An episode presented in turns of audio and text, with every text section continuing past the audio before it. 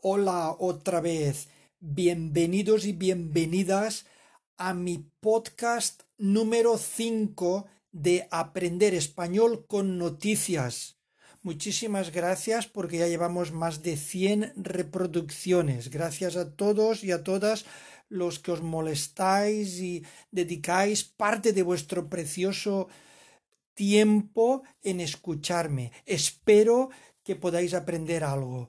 Recuerdo, soy José, profesor de español, y mi podcast va dirigido a estudiantes de español o gente que quiera aprender y mejorar su español con un mínimo de un nivel intermedio, intermedio alto o avanzado. Vamos a por la frase del día. Aquí va la frase. La educación es lo que queda después de que uno ha olvidado lo que aprendió en la escuela. Lo repito, la educación es lo que queda después de que uno ha olvidado lo que aprendió en la escuela. Buena frase. ¿Qué entendemos aquí? Yo creo que como la mayoría de las frases se pueden interpretar de muchas formas, pero aquí lo que queda es que la vida, la vida te enseña, la experiencia te enseña, y tú cuando vas a la escuela pues absorbes lo que puedes y después queda lo que queda. Vamos a empezar con el primer titular. Sanciones más severas a los conductores por exceso de velocidad o mirar el móvil conduciendo. Repito el titular. Sanciones más severas a los conductores por exceso de velocidad o mirar el móvil conduciendo. Aquí las sanciones se refieren a las multas y son más severas, son más elevadas, más rigurosas, son más altas. A estos conductores que conducen muy fuerte o que van mirando el móvil mientras conducen sin darse cuenta de lo peligroso que es eso para sus vidas o para las vidas de los demás. Se sigue ampliando la noticia con el siguiente párrafo. El uso del móvil al volante. La multa se elevará ahora hasta 500 euros y la detracción será de 6 puntos del carnet de conducir. Repito el párrafo. El uso del móvil al volante. Bueno, aquí hay una pausa. La multa se elevará ahora hasta 500 euros y la detracción será de 6 puntos del carnet de conducir. ¿Qué quiere decir? La multa se elevará, pues se incrementará, serán más caras ahora las multas. Antes eh, te multarían con menos cantidad, ahora hasta 500 euros te pueden multar. Y la detracción de seis puntos. La detracción quiere decir la resta, la sustracción. En España se dan unos puntos, al igual que en algunos otros países, creo que son 12 puntos, que los puedes perder si cometes infracciones, si no conduces bien, si no respetas la ley. Entonces ahora te pueden quitar hasta seis puntos por el exceso de velocidad o por ir, o por ir manejando el móvil, porque es muy peligroso. Esto es una buena noticia para los que conducimos bien y con responsabilidad. Recordad que cuando se conduce es como si se llevara un arma. Eh, hay que ir con mucho cuidado porque llevamos un vehículo que pesa mm, cientos de kilos y a una velocidad alta y eso es mortal si colisionamos con otro vehículo o con otra persona. De ahí que tengamos que ser súper responsables. No hay que utilizar el móvil mientras se conduce. Otro titular. Sánchez eleva a Bildu a partido de Estado sin condenar el terrorismo. Repito el titular. Sánchez, el presidente del gobierno, eleva a Bildu a partido de Estado sin condenar el terrorismo. A ver, ¿quién es Bildu? Bildu son los representantes independentistas vascos, antiguos eh, colaboradores de ETA. ETA ha sido un partido eh, un grupo terrorista eh, que ha masacrado a la ciudadanía española. ETA estuvo matando muchísimos años. Cada dos por tres había un muerto de ETA. Se cree que ha habido de 900 a 1000 muertos en alrededor de aproximadamente 50 años de terrorismo. Entonces, claro, eh, nuestro presidente del gobierno, entre otros, ha pactado con gente em, afines a exgrupos terroristas, cosa que no es muy positiva para el país. Entonces, ¿qué quiere decir este titular? Sánchez eleva a Bildu eleva quiere decir que aumenta o le sube de categoría al partido este Bildu, que es proindependista vasco, y han sido muy radicales en el pasado, y creo que les queda algo de radicalismo, a pesar de que afortunadamente ya no matan. A partido de Estado. Y estos señores de Bildu nunca han condenado el terrorismo de ETA, nunca lo han condenado. El titular sigue. El PSOE agradece el apoyo del partido a Berchale a los presupuestos y le premiará con cesiones en política laboral y acercamiento de presos etarras al país vasco. Repito el párrafo que acompaña este titular. El PSOE agradece el apoyo del partido a Berchale a los presupuestos y le premiará concesiones en política laboral y acercamiento de presos etarras al país vasco. Lo de Abertzal es una palabra vasca, se refiere pues a este partido de allá del país vasco que es proindependista proindependista, perdón, eh, proindependencia del País Vasco al precio que fuese. En este caso, estos señores pues apoyaban el terror, apoyaban los asesinatos. Entonces, ¿qué hace? El gobierno de Sánchez como necesita sus votos, pues a cambio tiene que ceder, tiene que donar algo, tiene que hacer algún tipo de transferencia, entre otras cosas, acercar los presos etarras que quedan, acercarlos a cárceles del País Vasco y con el tiempo pues indultarles, a pesar de que tengan a sus espaldas eh, varios asesinatos. Aquí hay que explicar un poco. El grupo terrorista ETA, como he mencionado antes, asesinó a muchísimos españoles, a muchísima gente inocente y gente que pertenecía al ejército, a la Guardia Civil, asesinó, se le suponen alrededor de mil muertos, que es una barbaridad en muchísimos años. Entonces, estas personas, este grupo terrorista, eh, aparte de asesinar, tenían también un grupo de, jóvenes eh, afines a, su política de independencia y a sus ideales que hacían caleborroca, que eran pues cometían disturbios, quemaban contenedores, destrozaban escaparates, etcétera. Este grupo terrorista, aparte de asesinar, también extorsionaba, extorsionaba a empresarios. Si no les pagabas, tipo mafia, si no les pagabas un dinero, te amenazaban y te, mm, pues no sé, pues te rompían el escaparate o eh, te, te podían secuestrar a un miembro de la familia.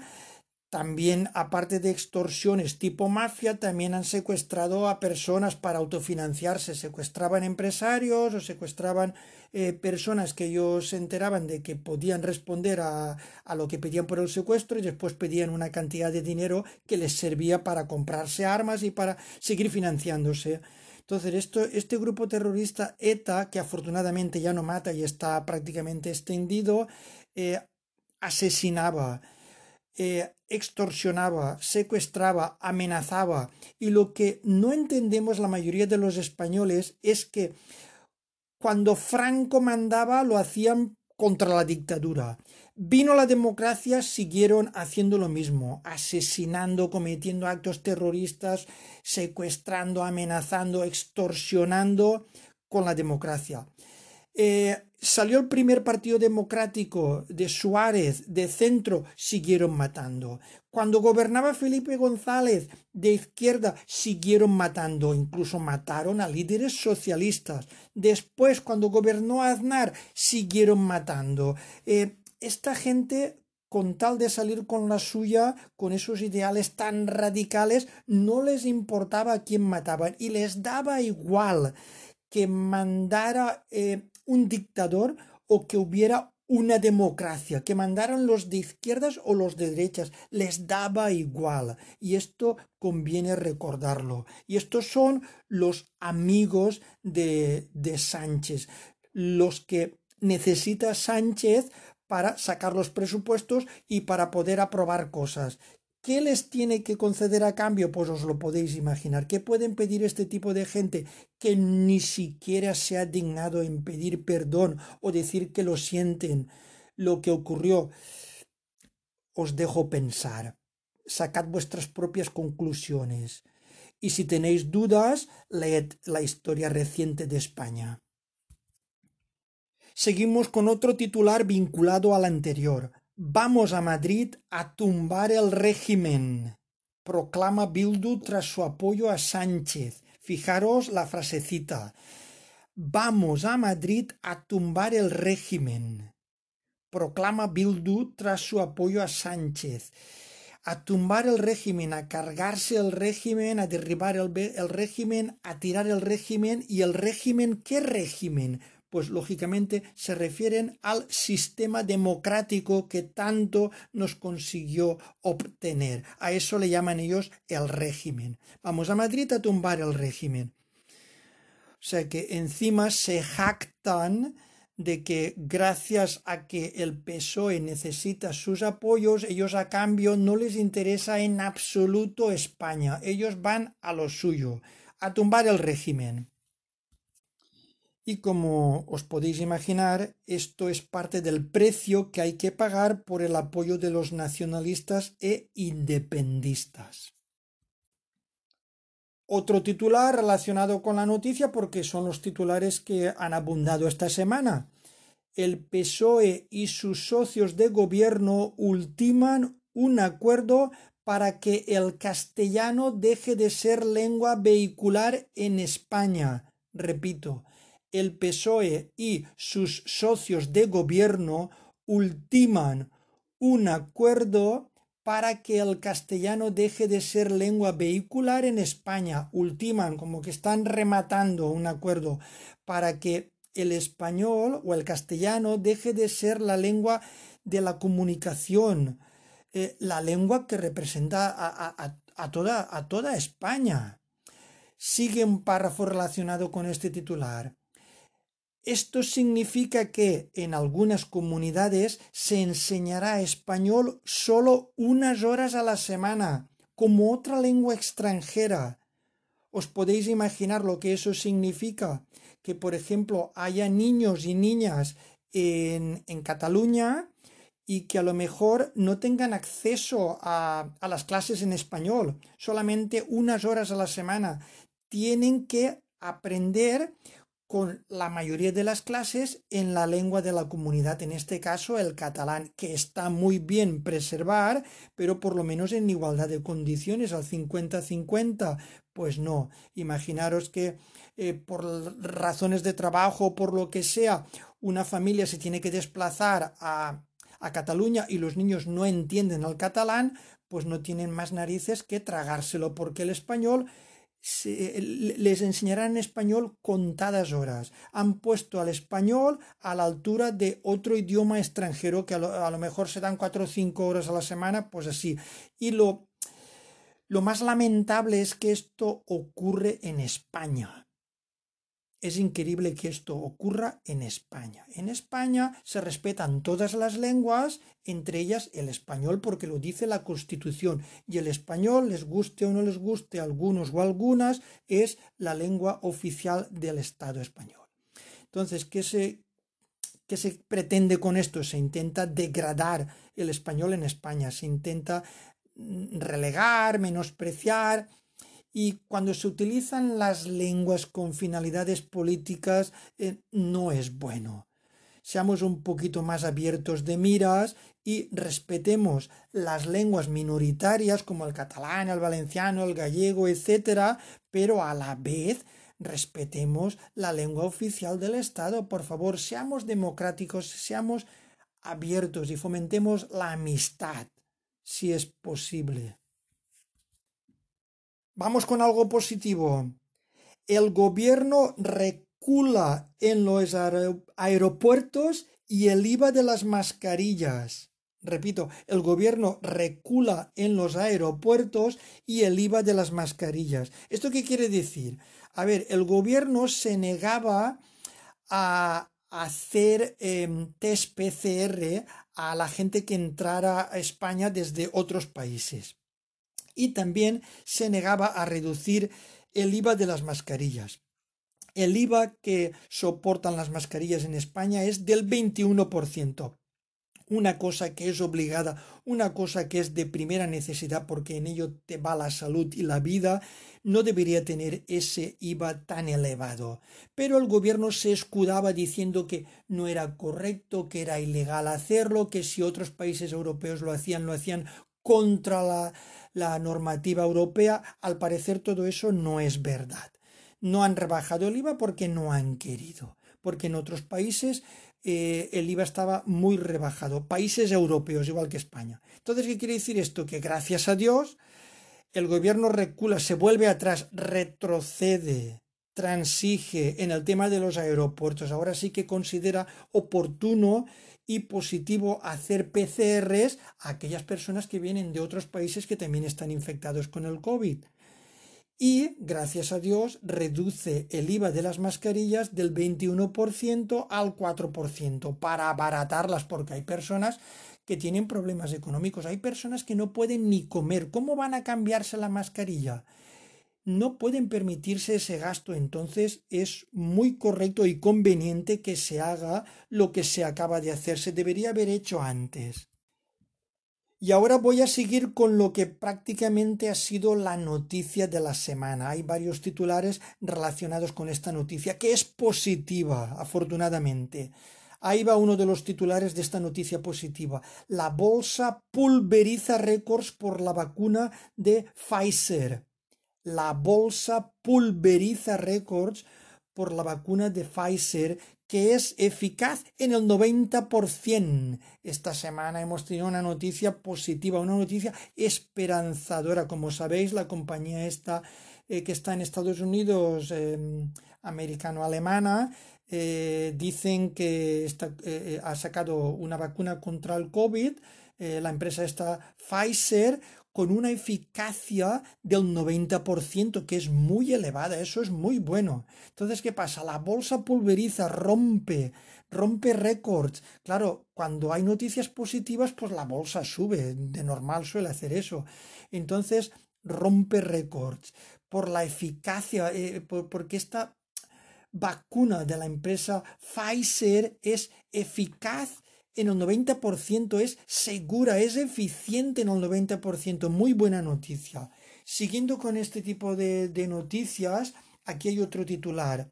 Pfizer enciende el optimismo con su vacuna contra la COVID. Repito, Pfizer enciende el optimismo con su vacuna contra la COVID. Este enciende, eh, hay, que, hay que entenderlo metafóricamente, quiere decir que aviva o eleva ese optimismo eh, a, la sociedad en general con su vacuna contra la COVID. Y sigue un párrafo eh, sobre esta noticia. La empresa afirma que los primeros análisis muestran una eficacia de más del 90% y alientan la esperanza de acelerar la inmunización frente al virus repito el párrafo, la empresa, la empresa Pfizer, afirma que los primeros análisis muestran una eficacia de más del 90% y alientan la esperanza de acelerar la inmunización frente al virus. Repito, la empresa afirma que los primeros análisis muestran una eficacia de más del 90% y alientan la esperanza. ¿Esto qué quiere decir? Alientan, animan, incitan a la esperanza de acelerar la inmunización frente al virus, acelerar, activar, incrementar esa inmunización frente al virus. Y otro titular relacionado con el mismo tema de la vacuna. vacuna a la economía. Repito el titular. Vacuna a la economía. Pfizer revoluciona la respuesta al virus. Las expectativas económicas y las bolsas con un ensayo efectivo en el 90%. La euforia bursátil lleva al IBEX a la mayor alza en 10 años. Repito todo esto. El titular clave es este breve pero conciso y claro. Vacuna a la economía. ¿Qué quiere decir? Es como una inyección de moral, es como un apoyo, como una protección a la economía. Sabéis que en esta pandemia, en esta situación que estamos viviendo, economía y salud, economía y sanidad van a la par, van casi al 50%, se necesitan una a la otra, ¿vale? Entonces esta vacuna a la economía tiene doble sentido, es como una inyección de moral, es como un apoyo, como una protección. Seguimos comentando eh, Pfizer revoluciona la respuesta al virus, las expectativas, las esperanzas económicas y las bolsas con un ensayo efectivo en el 90%. El, el porcentaje es brutal, es buenísimo, el 90%. La euforia bursátil lleva al IBEX a la mayor alza en 10 años. Esa euforia, esa alegría en los mercados bursátiles, en los mercados de acciones de divisas lleva al IBEX, que es el, índice español, a la mayor alza, a la mayor subida en 10 años. Subió un 8,6%. Vuelvo a repetir el titular que es, vamos, es contundente. Vacuna a la economía. Y con esta noticia tan positiva, eh, dejamos los titulares aquí. Ha sido una semana movidita, ha habido de todo. Desafortunadamente, eh, la COVID eh, sigue infectando mucha gente. Hay demasiada gente en las UCIs. Hay todavía demasiada gente que muere, pero hay esperanza. Hay perspectivas de que la vacuna la tengamos pronto. Ojalá sea verdad y estamos todos deseando que sea cuanto antes y que sea para bien. Os voy a contar un chiste de despedida. Ahí va el chiste. En un funeral, cuando están dando el pésame, uno de los asistentes le dice a la familia, lo siento, y estos le contestan, no, mejor déjalo tumbado. Repito el chiste. Imaginaros la, la escena en un funeral están toda la gente dando el pésame ¿eh? a la familia del difunto y uno de los asistentes, una de las personas que da el pésame le dice a la familia, lo siento. Y estos le contestan, no, mejor déjalo tumbado. Es muy bueno, si no lo entendéis, preguntad a algún compañero o compañera que tenga más nivel de español, pero es muy bueno. Hacen un juego de palabras con sentir, de sentimiento y la acción de sentarse. Gracias a todos y a todas por escucharme. Espero que sigáis escuchándome y eh, deseo con todas mis fuerzas que mi pequeña aportación eh, al español os ayude a mejorar vuestro conocimiento del español y de lo que ocurre en la sociedad española. Eh, muchísimas gracias de nuevo y espero que nos escuchemos la semana que viene. Adiós a todos y a todas. Gracias.